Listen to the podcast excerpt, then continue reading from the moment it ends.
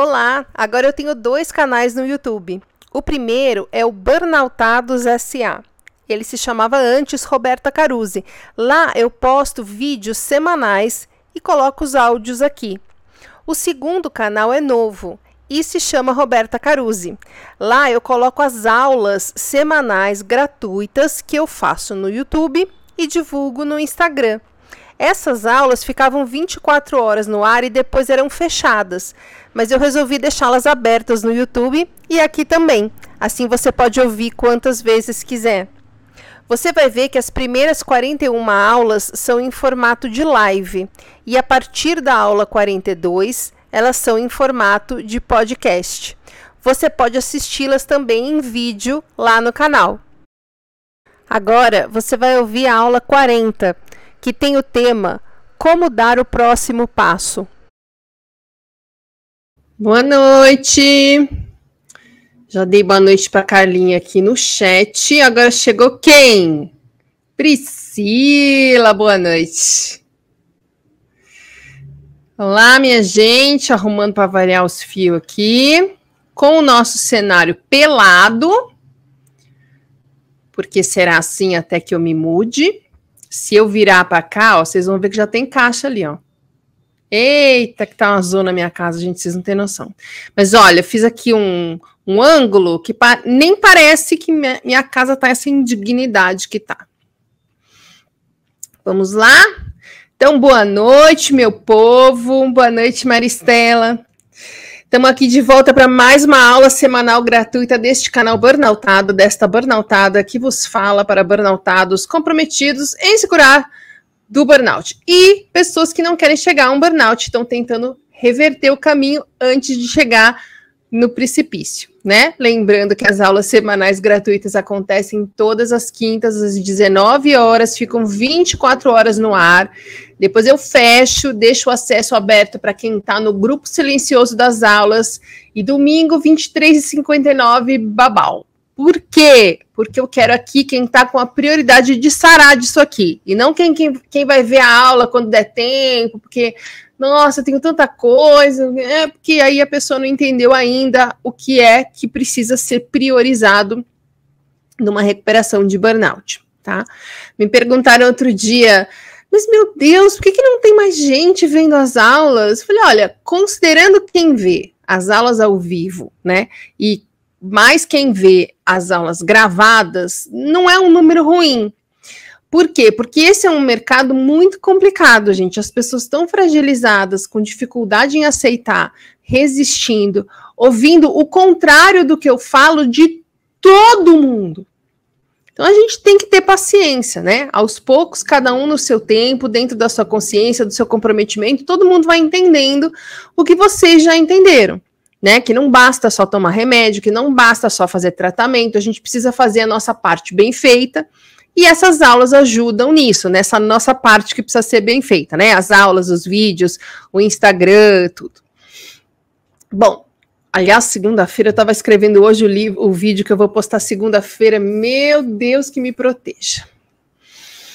Bom, é, lembrando que aqui no descritivo você encontra os links de acesso dos três aulões que te ajudam a entender o tratamento que dá certo, né? Que cura burnout. E como essa semana a gente teve uma menina doida gritando até tomar bloco, né? Claro, é, que eu estava iludindo as pessoas, prometendo a cura. Então vale fazer uma observação de que nos links estão as informações para você entender exatamente do que nós estaremos falando em cada aulão tá? Eu não sou médica, portanto, eu sou muito cuidadosa com as informações que eu passo e a minha intenção é fazer vocês cortarem caminho, não precisar sofrer tanto nem por tanto tempo como eu.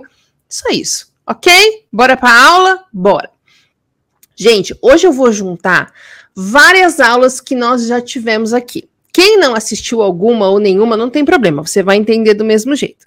E se você quiser assistir alguma aula que eu citar aqui hoje, você me manda uma mensagem é, no Instagram, se você não tiver Instagram, aqui no comentário, no e-mail, tá? Falando que estava aqui na aula e que quer ver a aula tal, e eu te mando. E quem assiste todas as aulas vai lembrar, conforme eu for falando, das aulas em que eu falei com mais detalhes de cada coisa que eu vou jogar aqui no meio, tá? Que hoje é um caldeirão onde eu joguei um monte de coisa, misturei tudo.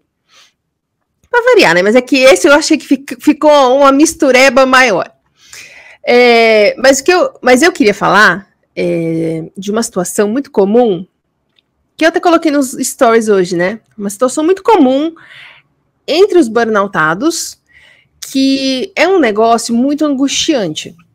Eu acho que é mais do que comum entre os burnoutados, porque todos nós, e arrisco dizer que sem exceção, já estivemos nesse lugar.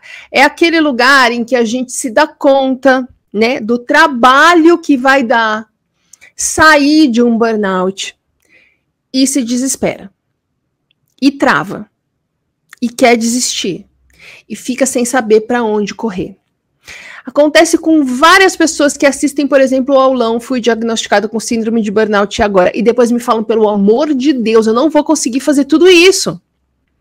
Acontece que, em primeiro lugar, quando a gente chega num burnout, a gente tá o quê? Hum, esgotado, exausto, sem força, sem energia, se sentindo derrotado, fracassado, duvidando da nossa capacidade. Você pega uma pessoa que está sentindo tudo isso e fala assim: ó, tá vendo essa montanha aqui? Chama Everest, né? Então, você agora se sentindo do jeito que você está se sentindo, um trapo de chão, uma Maria mole, você vai ter que subir até lá em cima, tá bom? Tá? Lá em cima tá a cura. Boa sorte. E a pessoa que se vire achando médico, terapeuta, aprendendo a meditar, entendendo o que pode e que não pode comer, como é que faz higiene do sono, etc, etc, etc. Aliás, Roberta, você não ia fazer um curso com as suas práticas de saúde física e mental? Sim, eu vou fazer. Vou fazer, juro que eu vou fazer. Mas vou ser sincera, é uma dureza vender nesse mercado de gente machucada. Então, eu decidi mudar as prioridades. Eu vou primeiro lançar o livro que eu sei que tem mais aderência das pessoas, tá? Depois o curso, que é muito mais trabalhoso para mim, menos rentável, mas eu acho mais importante até, vai sair. Então, é, voltando para o Everest, para o pé do Everest. Em maio de 2022, a pessoa estava no pé da montanha, não eu, o Joãozinho. O Joãozinho estava no pé da montanha olhando para cima, segurando na mão uma cordinha, um par de tênis de escalada, olhando para cima, pensando: meu Deus do céu. Olha a altura disso, o trabalho que isso vai me dar. Gente, eu não vou conseguir sozinho ainda.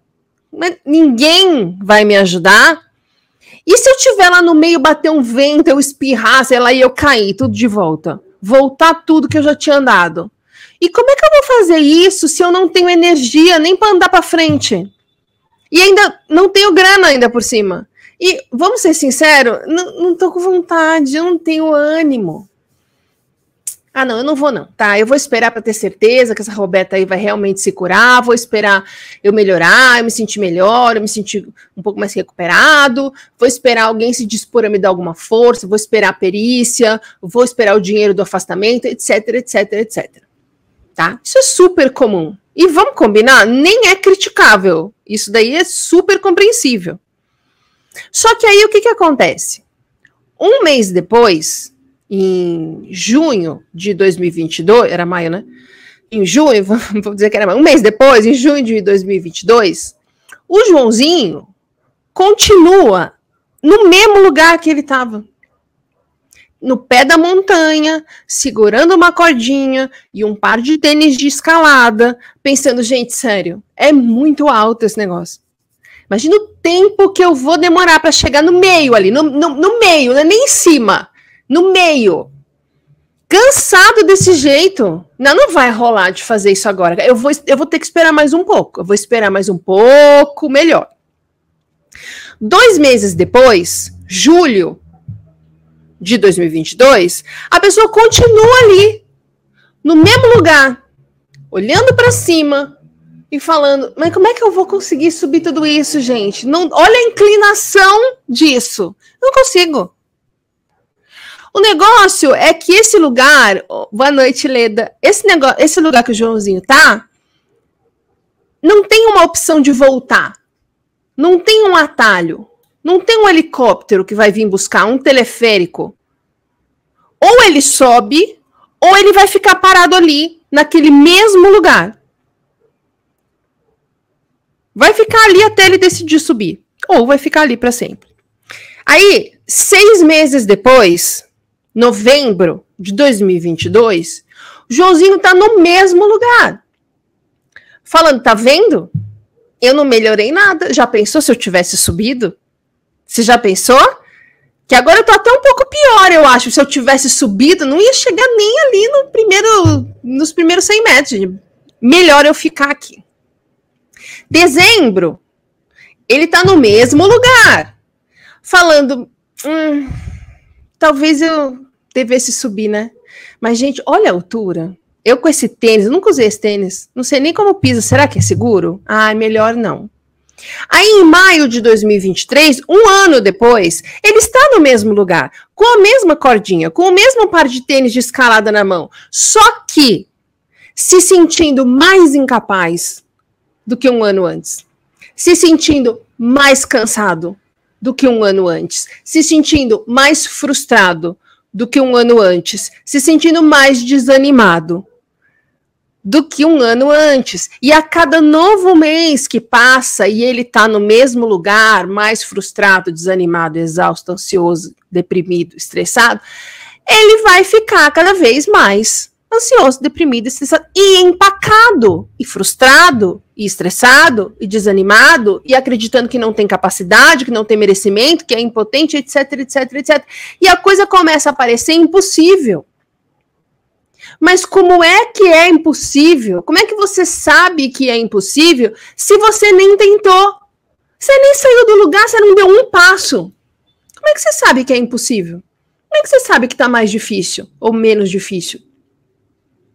Gente, eu lembro, quando eu era criança, eu ia na, durante as férias de verão. Sim, durante as. É, no começo do ano, nas férias de verão, eu ia para um acampamento. E nesse acampamento tinha, não, não acampamento de barraca, né? Aqueles acampamentos que a gente vê em filme americano, que tem chalés, tem lá as atividades, as rotinas, os monitores, etc. Para quem é velho, é o paiol grande. Nesse acampamento tinha, nessa temporada de três semanas que a gente passava lá todo ano, dois dias não consecutivos de excursão. Tá? Então era um, uma oportunidade da gente se aventurar ali fora dos limites do acampamento. Então você podia escolher, tinha escalada, tinha passeio de canoa, de cavalo, caminhada, subir na cachoeira, enfim, você escolhia, se inscrevia de acordo com a sua idade, né? Porque era para meninas de 10 a 14 anos. Então tinha algumas excursões que com menos de 12 você não podia fazer, né? E talvez de 9 a 14, não sei. É, você se inscrevia e no dia da excursão juntava o grupinho e o grupinho ia de mochilinha, cantil, duas monitoras adultas e o, um guia da região. No dia que eu e a minha mãe fomos fazer a minha inscrição na primeira vez, antes da primeira vez que eu fui, né? É, tinha um escritório aqui em São Paulo e o acampamento é São Bento do Sapucaí. Perto, mas é, é, é no meio do, da montanha. Então, eles tinham um escritório aqui em São Paulo. E na entrada do escritório tinha uma parede com um painel fotográfico gigante. Era moda no final dos anos 70, início dos 80. Para quem é jovem, imagina um papel de parede, tá? Que é uma foto ampliada no tamanho da parede tá? Então, por exemplo, no escritório do meu pai, ali 80, 81, tinha uma parede da sala dele que era a foto numa floresta. E no escritório do pessoal do acampamento tinha uma foto gigante do quê? Do pessoal das meninas acampantes subindo ali, escalando a pedra do baú. Inclusive, a pedra do baú é o logotipo, ou parte do, do logotipo do acampamento. Eu lembro que a gente botou pé no, o primeiro pé no escritório. Gente, sério, antes de a gente se situar onde estava, minha mãe bateu o olho naquela foto, ela quase voltou. Ela me falou, eu tinha 10 anos ou 9 para 10. Ela virou para mim, você não vai aí, hein? Hã? E eu, que sempre fui cagona, olhei e falei, gente, mas não precisava nem ter falado, que eu não vou num negócio desse nem a pau. Olha a altura. A pedra do baú é uma pedra. Isso, Maria Conceição, que o paiol perto de Campos do Jordão. Exatamente isso, paiol grande. A pedra do baú é uma pedra gigantesca que tem uma. Não é, não é um morro, portanto, é uma pedra, tá? Gigantesca, que tem uma lateral que eles fincaram, uma lateral é, reta, que eles fincaram uns grampos de aço nessa pedra, formando como se fosse aquela escada. Sabe aquela escadinha que tem no helicóptero quando os caras vão salvar a pessoa? Tem uma escadinha de cordinha que você vai subindo assim? É, que você vai subindo com o cu na mão? Então, é essa. A diferença é que essa escadinha que eles fizeram na pedra os degraus estão presos na pedra, então é uma escadinha que não balança, né? Presta atenção nisso. A escada não balança, tá? A escada não balança. Essa informação vai ser importante. Gente, sabe vergalhão? É, é uns troços de aço, assim, um, como se fosse um uma corda grossa feita de aço, que tem dentro das construções, se você vê um prédio construindo ou caindo, tem, você vê ali essas estruturas, que tem gente que faz portão com esses vergalhões que são grossinhos, assim, aquele portão de gra. É que eu atendi a Gerdau, eu não sei se vocês sabem do que eu tô falando, mas imagina uma corda bem grossa, só que é de aço. Tá? Então eles fizeram o quê? Eles, eles fizeram com esses vergalhões uns grampos assim no formato de grampo de papel, e fincaram aquilo na, na pedra, né? Fizeram de um tamanho que caiba dois pés e duas mãos e grampearam aquilo na pedra. Então, subir a pedra do baú é você ir subindo esses degraus. Não tem corda te segurando, você tá subindo, se você soltar, se espirrar, você despenca e cai. Eu vou contar um negócio. Eu falei, a escada não balança, mas se tiver nublado, a nuvem te empurra e você balança. Eu não sei como é que isso era permitido, tá? A gente tinha 12, 13 anos subindo essa caralha. Se escorregasse a mão, a gente despencaria, caía, morreria, mas graças a Deus ninguém morreu, não sei como. Bom, os, os anjos da guarda deviam estar tudo com burnout. Bom, Sempre fui cagona, falei, mamãe, não se preocupe, não vou. Fui de novo com 11 anos, fui de novo com 12 anos, e aí, com 12 anos, eu já poderia ir na excursão que subia a Pedra do Baú se eu quisesse. Só que eu também, além de cagona, sempre fui o quê? Maria vai com as outras. Porque eu nunca suportei ser criticada, certo? O melô do burnoutado que quer agradar todo mundo. Então, para que não falassem que eu era criancinha, que eu era cagona, que eu era medrosa, para que não debochassem de mim, eu falei: eu vou, claro que eu vou. A minha mãe não tá aqui, eu vou. E não só eu me inscrevi na excursão que subia a Pedra do Baú, como eu fui numa que a gente subia três morros. O, primeiro era Sussa, tá? Que era só andar hum, para cima. É só andar mesmo, como se fosse uma ladeira.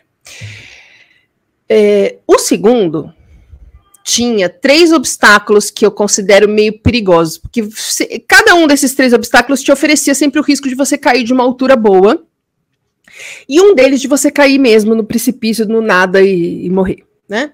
Sempre uma coisa maravilhosa. Enfim, é, eu entendo o medo da minha mãe hoje, porque eu, adulta, não iria nem a pau. Se minha filha falasse que eu ia lá catá-la no meio da mata, falar, não vai não!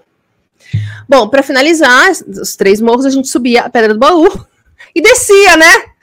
Porque se tivessem me dado a alternativa de viver lá em cima para sempre, eu ficaria. Porque descer é muito pior do que subir, por um motivo simples que você só se toca quando você vai descer. Você tem que olhar para baixo. E aí você se dá conta que você está na altura de um prédio de 500 andares. Isso não é um modo de dizer. Eu fui pesquisar a altura desta caralha que eu subi com 12 anos de idade. A questão aqui é: Quando a gente estava indo para o primeiro morro, eu já estava querendo voltar. Porque aquilo vai ficando perto, e aí você vai se dando conta do tamanho da enrascada em que você se meteu. Quando eu cheguei no pé do monstro, do primeiro ainda, tá? Que eu me dei conta o que, que eu ia ter que fazer, eu quase desisti, mesmo.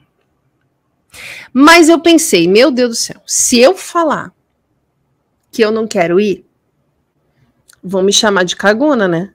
Vai ficar o quê? Uma monitora aqui. Eu, e é, por que, que eu sabia disso? Porque outras meninas tinham ficado outras vezes para trás e todos nós ficamos sabendo que a menina arregou, amarelou, etc.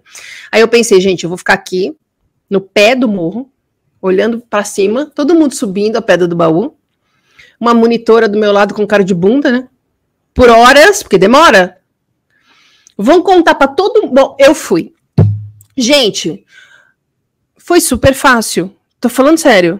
Era só você ir prestando atenção em cada passo, em cada lugar que você pisava ou pegava, manter uma distância, né? Porque se a pessoa de cima voltasse com o pé, para não pisar na sua mão. E não, ninguém deu instruções. Eu não sei como ninguém nunca morreu, sério mesmo, de verdade, tá? Eram meninas de 12, 13, 14 anos, no se vira nos 30 do morro. Só que para valer. Se alguém pisa na sua mão e você solta a mão, você cai no nada. Então você ia subindo. Quando eu vi, eu tava lá em cima. Juro por Deus. E tem mais, como eu sempre fui grande, colocavam na minha mochila uma caixa de madeira, gente, pelo amor de Deus, anos 80, com ovos cozidos dentro. Cada um levava uma parte da comida, né? As cozinheiras do acampamento preparavam a comida, embalavam e aí eles dividiam o peso, né? Claro, entre as pessoas que iam na excursão. E obviamente, quem era grande, né? As grandonas levavam as coisas mais pesadas. Eu sempre ficava com a caixa de madeira do ovo cozido. E eu subi com mochila e tudo. E eu me senti tão foda por eu ter subido que na descida, que era o caos, a nuvem empurrando, a gente balançando, olhando para baixo, tinha menina travada, tinha menina chorando, tinha menina gritando, tinha o guia subindo de ladinho para ver se conseguia fazer alguma coisa, mas aí ele quase caiu. Olha, e eu de boas, a cagona, de boas. Fiquei com o cu na mão na primeira balançada? Fiquei. Não vou negar. Mas depois eu fiquei de boas. E aí eu fui todos os anos, todos os anos que eu fui no acampamento, eu fui na Pedra do Baú. Porque eu descobri que as coisas são muito menos complicadas fora da nossa cabeça. Aqui a Maria Conceição falando, eu fiz minha filha prometer que não ia subir. Só não sei se ela não foi ou mentiu. Olha, eu, como sempre fui idiota, eu sou muito ruim para mentir, gente. Para minha mãe, então, então eu contei depois, ela Acho que porque ela estava me vendo ali na frente dela inteira, né? Ela ficou meio assustada, mas não muito, porque eu estava lá, né? E depois ela não recomendou mais, acho que ela viu que não adiantaria, né? Enfim, mas voltando ao burnout. Por que, que a gente fica no pé da pedra do baú sem ter coragem para dar o primeiro passo e começar a subir? Porque a gente não sabe por onde começar. Afinal de contas, cada um fala uma coisa mais disparatada do que a outra. A gente é muito mal orientado no burnout, eu sempre falo isso. Então a gente não sabe por onde começar. A gente não tem força, a gente não tem ânimo para fazer nada. Porque a gente trava toda vez que pensa que pode repetir o passado, se a gente sair do lugar. Vai que eu saio do lugar, consigo subir, volto para a rodinha do hamster e repito tudo que aconteceu comigo, todo o sofrimento que eu passei. Às vezes o burnout parece para a gente um, um, uma, um lugar de trégua, sem que a gente se dê conta. Por que, que a gente fica sem querer subir? Também porque a gente se preocupa demais com o que as pessoas pensam da gente. E se elas já estão achando o pior da gente antes da gente começar a subir, será que subir Não é mais chance, não é dar mais chance para eles terem o que julgar da gente. Sem perceber, a gente pensa isso também. O negócio é que a gente chega num burnout e acha. Presta atenção nisso daqui.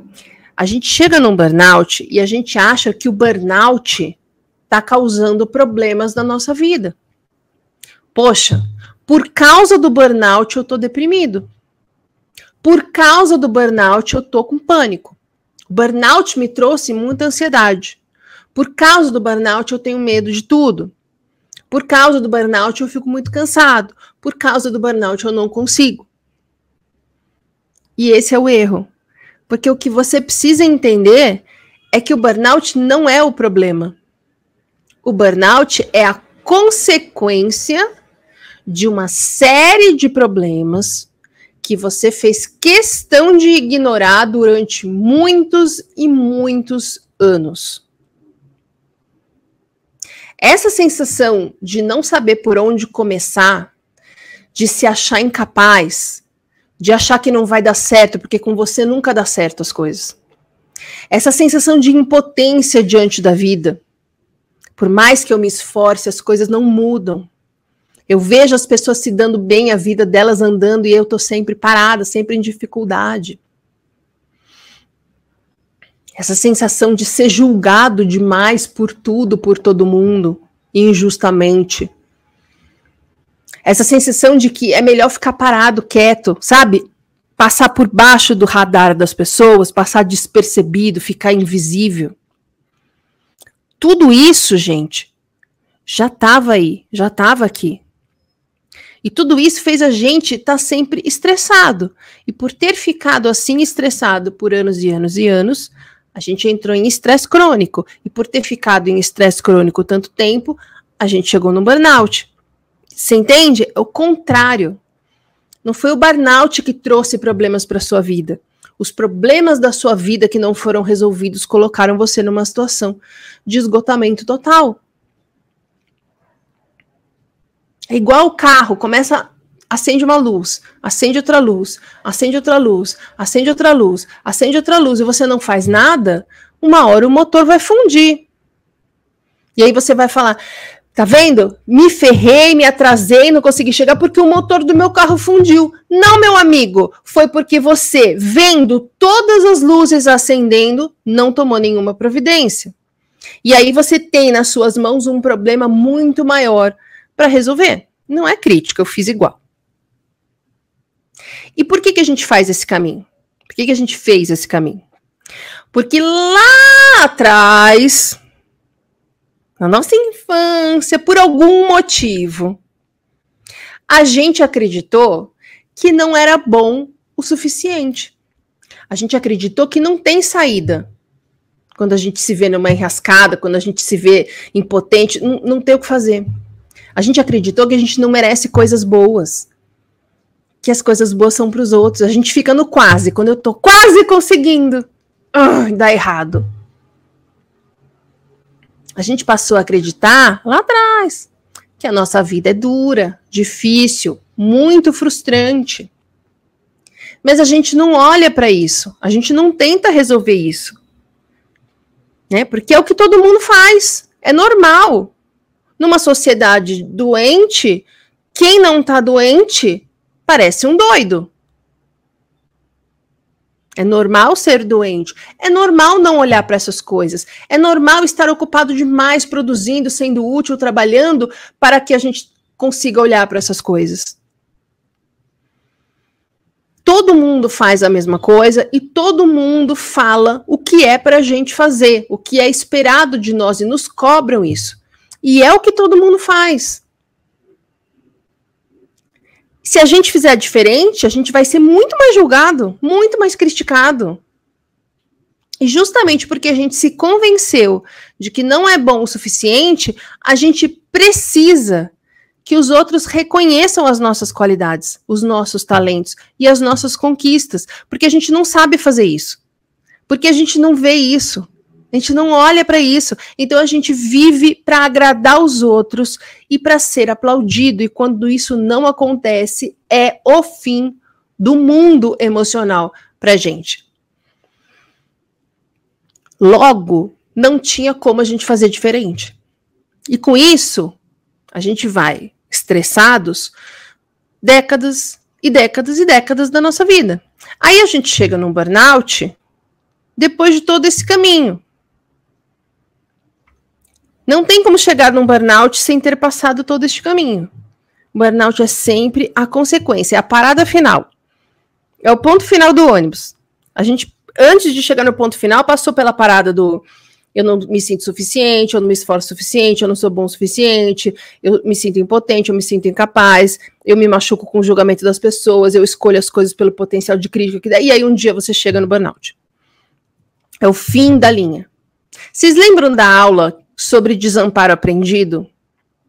Vocês lembram da aula? Talvez seja a mesma. Então, vocês lembram da aula do desamparo aprendido que eu acho que foi. É, exatamente. A aula do desamparo aprendido em que eu falei sobre a importância da autoestima na questão do burnout, como ela é a raiz de tudo. E lembram que na aula da semana passada sobre a opinião das pessoas, eu falei sobre como a opinião e o medo do julgamento das pessoas trava a gente e deixa a gente empacado no mesmo lugar? Se você teve uma vida em que, claro, sob o seu ponto de vista, você não consegue as coisas, por que que diante de um morro imenso que você tem que subir para sair de um burnout, você vai acreditar que você consegue subir o morro? Não tem como você acreditar. Se você teve uma vida em que você não é capaz de fazer coisas difíceis na sua cabeça, como você vai acreditar que você tem força e recurso para subir um morro imenso? Se todo mundo está te falando que burnout não tem cura, por que, que você tentaria subir um morro que talvez não dê em nada? Se você está vendo que as pessoas estão falando que você é um fracassado, fraco, preguiçoso, mimizento, mesmo com você parado, por que, que você vai se colocar em movimento para que elas tenham mais coisas para falar contra você? Por que, que você vai arriscar um troço que pode dar errado? Para falarem que você é mesmo tão fracassado quanto todo mundo pensou que você era? E aí você fica parado no mesmo lugar, me mandando emoticon de chorinho, falando que o burnout é muito difícil, que é muito triste, que não tem saída, etc, etc. Você fica com raiva, revoltado, frustrado, me mandando comentário que eu iludo as pessoas dizendo que tem saída, porque você não está vendo a saída. A saída está na sua frente, mas o medo, o desânimo, a resistência que a gente tem é tão grande que a gente não consegue ver aonde está a porta que a gente precisa abrir. Tô falando sem julgamento, tá? Porque eu fiquei no pé dessa montanha anos sem coragem para botar o primeiro pezinho para subir, pensando em tudo que pode dar errado durante a subida. Mas quando eu comecei a subir, da mesma forma que aconteceu na, na pedra do baú, eu vi que era muito mais fácil do que eu pensava, muito menos difícil do que na minha cabeça. Não é fácil, não é mole, não é simples, mas é bem mais sussa do que você imagina. E a outra opção é você ficar no pé do morro sem sair do lugar. Na lama com as muriçocas te atacando. Quanto mais você acredita que você não consegue subir, que você não vai conseguir subir, que você não tem como conseguir subir, menos probabilidade vai existir de você conseguir subir. Porque o que acontece quando a gente não quer sair? Que, é, eu falei de um jeito esquisito. O que, que acontece quando, gente, quando você não quer sair? Eu te chamo, vamos subir a pedra do baú comigo? E você tem medo. Você vai falar, ah, mas tá frio. Ai, mas agora tá de noite. Não é que você quer? Eu não tenho um tênis bom, né? Que hoje é quinta, amanhã eu acordo cedo, não posso ir. E o seu cérebro vai trazendo mais e mais coisas para você que possam servir de justificativa para você ir. Porque você não quer ir, o medo te impede. E o que, que acontece quando é o contrário? Quando você quer muito ir, seu sonho é subir a pedra do baú de noite. E eu te chamo para ir agora, vamos na pedra do baú? Aí você vai falar pro seu marido que o jantar tá no forno, para sua mulher que não precisa te esperar, para o seu filho que ele vai dormir no vovô, e você pega seu tênis e vai. Mesmo se estiver chovendo, mesmo se seu tênis for velho. E o seu cérebro vai te trazendo mais e mais coisas que possam te ajudar a se convencer que a melhor coisa que você pode fazer agora é ir subir a pedra do baú que você sempre quis. Na aula do desamparo aprendido, eu falei sobre os estudos que fizeram para entender esse comportamento. Né? Eles colocaram os cachorrinhos num, num quarto é, e o chão desse quarto dava choque o tempo inteiro. E eles tentaram de tudo, os cachorrinhos tentaram de tudo para deixar de tomar choque, mas viram que não tinha o que fazer, não tinha realmente uma saída, e num determinado momento eles desistiram de tentar escapar do choque e simplesmente ficaram em pé, parados, levando choque. Quando na fase 2 do experimento eles passaram a ter uma saída, eles eh, foi retirada uma parede e eles podiam simplesmente andar até o quarto do lado, sem nenhuma barreira, andar para um espaço do lado, e nesse espaço do lado o chão não dava choque. Mas eles não viram isso. Não tinha mais uma parede, eles não viram, eles não tentaram. Eles ficaram em pé, tomando choque, porque eles já tinham se convencido que não tinha o que eles pudessem fazer. E aí, o que, que os cientistas fizeram? Parte 3. Colocaram uma coleira em cada cachorro e eles arrastavam o cachorro pelo chão até o lugar do chão que não dava choque para eles verem. Olha, aqui não dá choque. Punham de novo lá onde tomava choque e eles ficavam parados sem se mexer. Eles arrastavam de novo o cachorro até o lugar onde não dava mais choque. Ó, aqui não dá choque. Punha de volta e eles ficavam parados tomando choque sem tentar. Até que, depois de muitas vezes em que foram arrastados e voltaram, eles finalmente entenderam que bastava eles andarem para lá, que eles se livravam do choque, e aí eles passaram a enxergar isso. E aí eles andavam e paravam de tomar choque.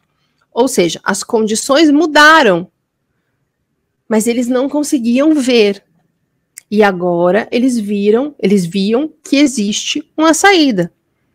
É que eles estavam tão convencidos que não tinha uma saída que eles não conseguiam enxergar a saída. E é a mesma coisa que acontece quando eu falo para alguém que é para fazer tal coisa ou que é para procurar tal ajuda. Tem gente que me xinga, que fala que eu não estou entendendo a realidade dela. A coisa que eu mais escuto, por isso que eu falei que segunda-feira, semana que vem eu vou sofrer com o vídeo que eu vou postar lá, é, aqui, na verdade. A coisa que eu mais escuto é que eu falo que tem solução porque eu sou rica a pessoa já se convenceu, a aula do desamparo também, negócio da autoestima, a pessoa já se convenceu que para ela não tem saída, porque pobre nasceu para sofrer, etc. Ela não acredita mais, ela nunca acreditou. A pessoa realmente acha que eu sou uma idiota, iludida, maluca, alienada.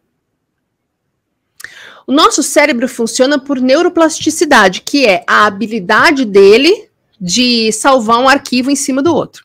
Então, da mesma forma que você salvou aí na sua cabeça o arquivo que não tem o que você possa fazer para melhorar, não tem o que você possa fazer para se recuperar, não tem o que você possa fazer para se curar, você precisa gravar por cima desse arquivo um outro em que você tem capacidade, em que você merece as coisas boas da vida tanto quanto qualquer outra pessoa, em que você acha o caminho, em que, em que você descobre que tem jeito para você, sim. Como você vai fazer isso? Fazendo pequenas ações que ensinem para o seu cérebro que é possível. Da mesma forma que o cachorrinho era arrastado e voltava e arrastar, e um dia ele entendeu, do mesmo jeito que eu fiz o protocolo da Macarena, que o meu cérebro não o meu sistema límbico não conseguia desassociar movimento de risco de vida, e aos poucos eu andava um minuto, depois eu andava dois minutos, eu andava três minutos, e eu consegui fazer com que meu cérebro entendesse que não tinha problema, e eu salvei um arquivo em cima do outro, o cachorrinho salvou um arquivo em cima do outro. Da mesma forma que eu fui subindo a pedra do baú, passo atrás de passo, e fui vendo que estava tudo bem, que era só prestar atenção aonde pisar, aonde pôr a mão. Eu fui ensinando para o meu cérebro que eu era capaz de fazer aquilo. E eu voltei do acampamento menos cagona e comecei a duvidar quando a minha mãe afirmava que alguma coisa era perigosa ou impossível ou que não era para mim.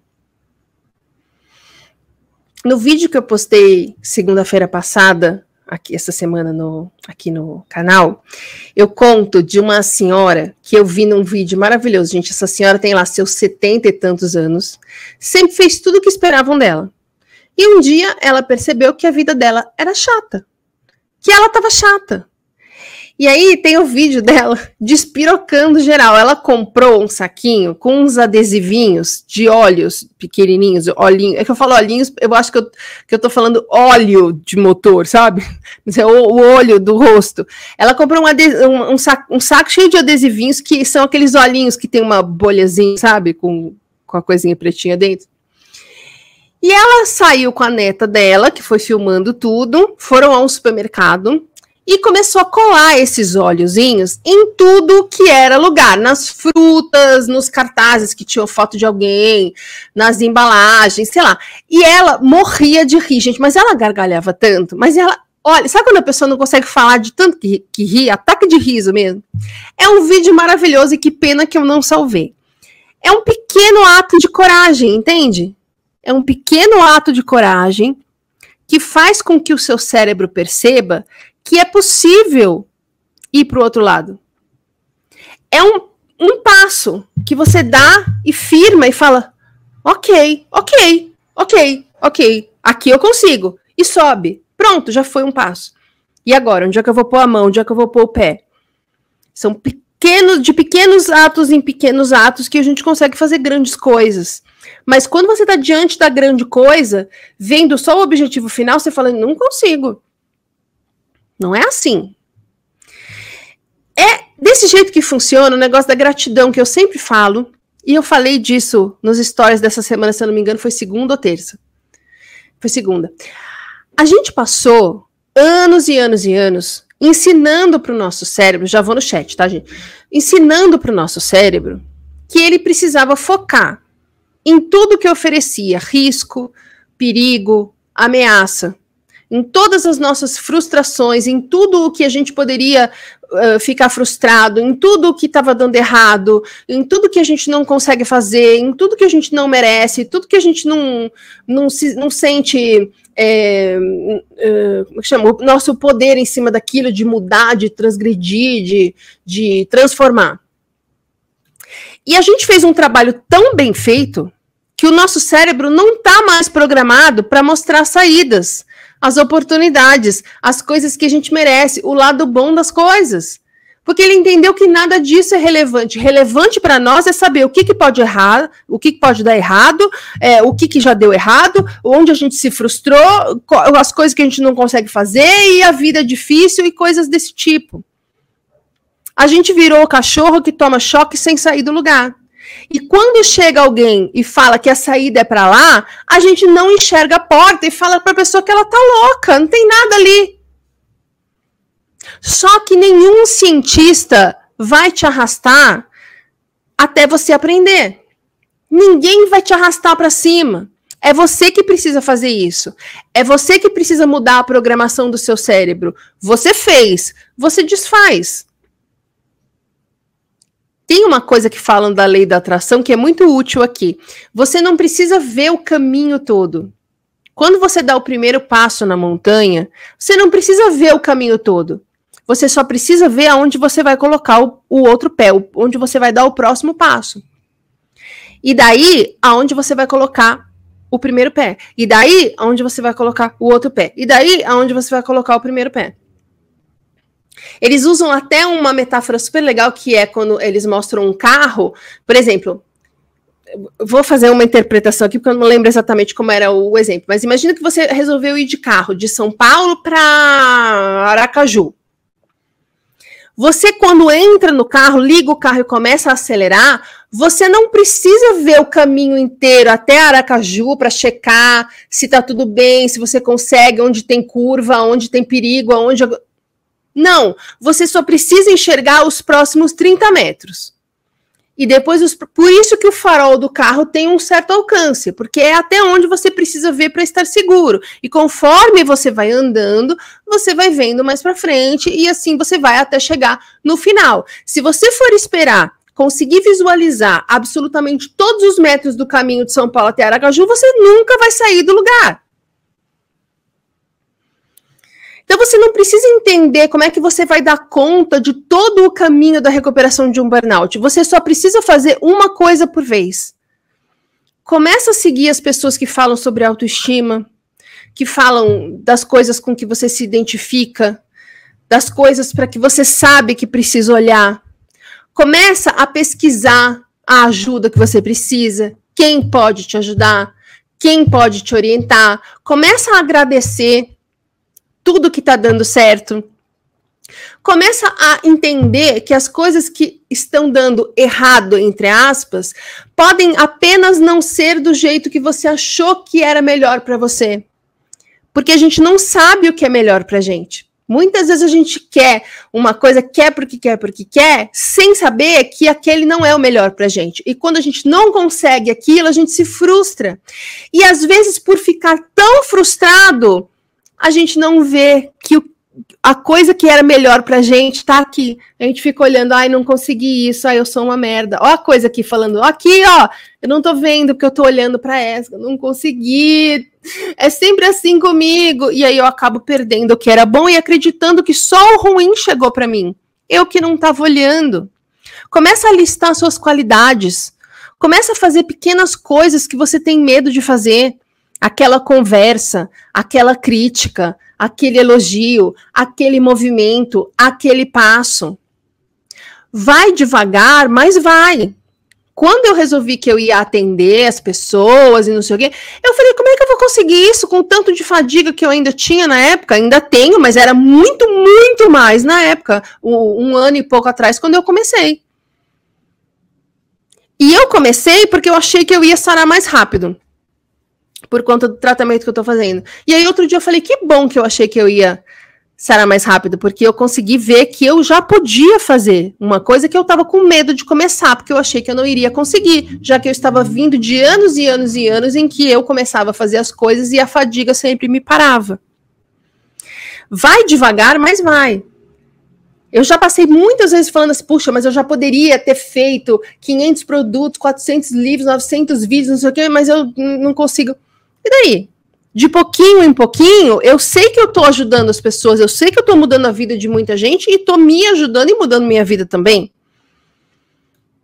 Porque senão, gente, daqui um ano, você vai estar tá aí no mesmo lugar, talvez culpando os outros por você não ter tido coragem de fazer o que tem que fazer, ou achando que não fez porque tinha que fazer outra coisa antes, e aí você nunca faz nenhuma das coisas e fica parado, estacionado, empacado no mesmo lugar. E aí, quanto mais tempo você fica empacado, mais você vai acreditando que realmente você não consegue, que realmente não é para você. As coisas estão sempre mudando, a gente está sempre mudando, e muitas vezes, se não todas, o problema é que a gente está tão agarrado nessa ideia de que com a gente não tem mais jeito, que a gente não percebe que hoje a gente tem mais recursos, mais sabedoria, mais riscos, mais força, menos imaturidade, sei lá. Que hoje está mais fácil fazer aquilo que a gente ainda acha que não consegue fazer. Mas a gente nem sabe que está mais fácil, porque a gente não tentou nem quando estava difícil, nem quando está fácil. Talvez lá atrás você não tivesse, não tivesse é, como dar o primeiro passo ou o próximo passo. Mas hoje você já consegue, e por acreditar que não consegue, tá lá você empacado no pé da montanha sem, sem começar a subir, olhando para cima, com uma cordinha e um par de tênis na mão, falando: ah, eu não vou. Ah, é alto. Ah, que difícil. Emoticon de chorinho. Então, o convite aqui é para você simplesmente dar o próximo passo. Você não precisa saber o caminho, você só precisa saber o próximo passo. Vai devagar, vai no seu ritmo, mas vai e comemora cada pequena vitória. Que as pessoas podem achar que é um movimento ridículo, que não é nada, que não faz diferença, mas você sabe o esforço que você teve que fazer e a coragem que você precisou ter para dar aquele passo. Comemora, não liga para o que estão falando e dá o seu próximo passo, porque geralmente quem está criticando é quem está empacado, é quem não tem coragem, é quem tem medo, quem não sabe onde botar o pé. Esses são os que criticam. Gente, a vida pede da gente movimento. A gente vai contra a vida quando a gente para o movimento. E é engraçado como a gente, num primeiro momento, acha que o burnout é um impedimento da gente se movimentar. Porque a gente olha e fala: nossa, a vida de todo mundo tá andando e eu tô aqui parado. Só que daí a gente se toca que a gente não tá parado. Eu, por exemplo, quando deu cinco anos que eu tinha colapsado, eu falei, puta merda, né? Eu tô há cinco anos aqui parada, minha vida estacionada, não acontece nada. E eu vendo nas redes sociais todo mundo, casa, descasa, viaja, volta, muda de emprego, vai e volta. E eu falava, eu tô parada, e todo mundo tá andando. Mas hoje eu vejo que eu tava andando e eles estão parados, porque eles continuam imaturos do jeito que eram, correndo na rodinha do hamster do mesmo jeito, com os mesmos problemas, sentindo as mesmas incapacidades, tentando se preencher com a opinião dos outros. E eu fui evoluindo e fui entendendo e fui amadurecendo e fui me fortalecendo, tanto que muitas pessoas que eu admirava, hoje eu olho e falo: ai, não era tanto assim, né? É impressionante como a gente muda a nossa perspectiva. A gente acha que não está em movimento no burnout, mas o burnout empurra a gente, a gente é obrigado a se movimentar. Se a gente escolhe não se movimentar e ficar empacado na, no pé do morro, é uma outra coisa, é uma escolha nossa. Mas se a gente for no sabor da maré ali, no empurrão que o burnout dá pra gente, porque a gente anda na porrada no burnout, mas anda, a gente vai se movimentando. A vida pede da gente movimento. A, a vida pede da gente coragem. E é só tendo a coragem de se colocar em movimento que você vai conseguir sair do burnout e parar de sofrer tanto.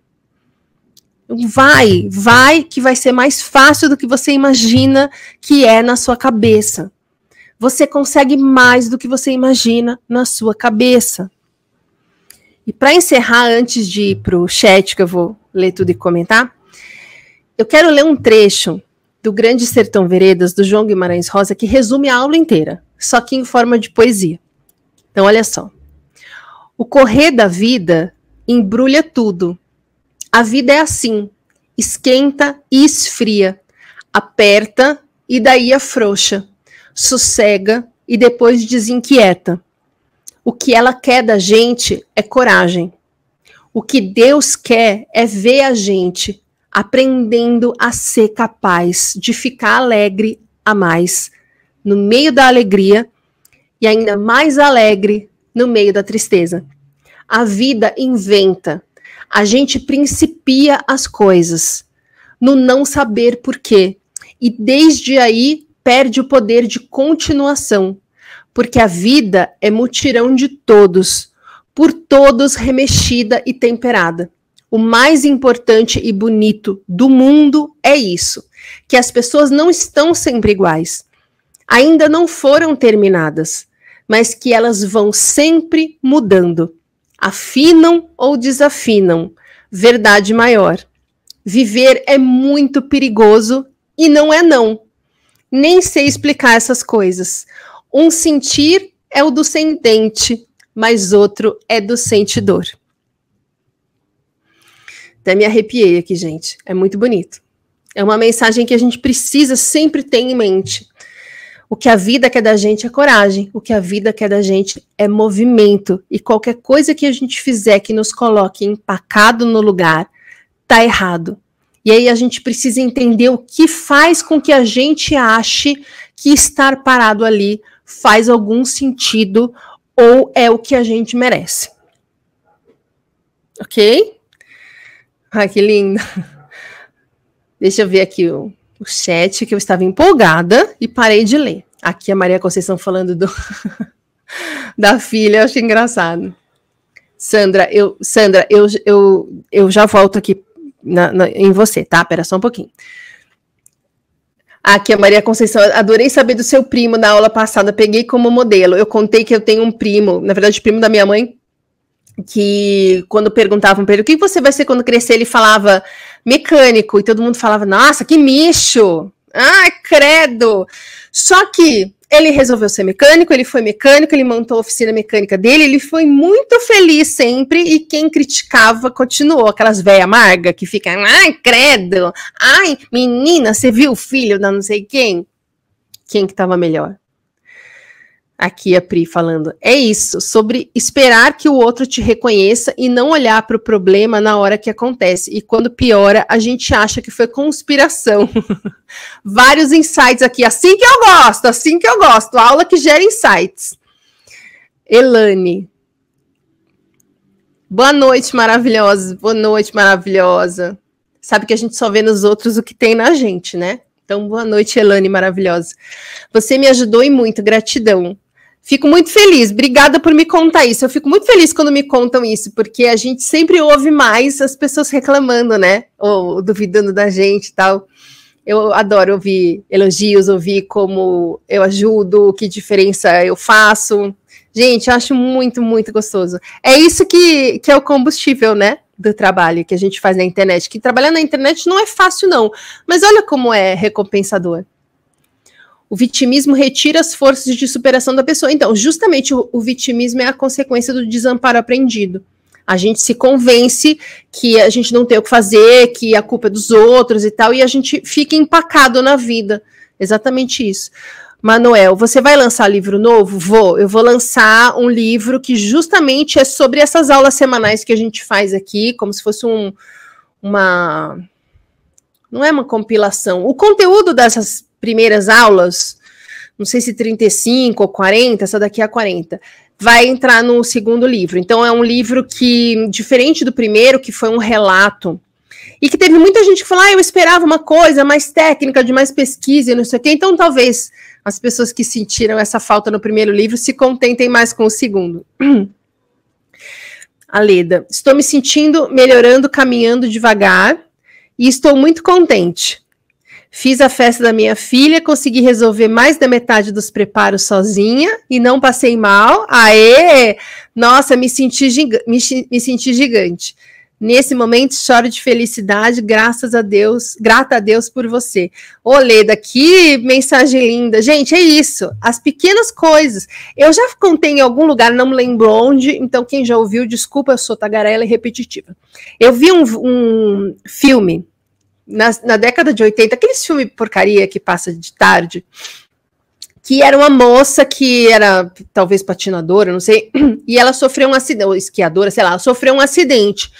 E ela ficou tetraplégica por um período, né? O filme é basicamente a recuperação dela. Eu não lembro nada do filme além desta cena que eu vou contar agora, porque foi um negócio que me marcou tanto, que ficou gravado como brasa no meu, com brasa no meu cérebro. A moça tava sem movimento de nada, tava tetraplégica, né?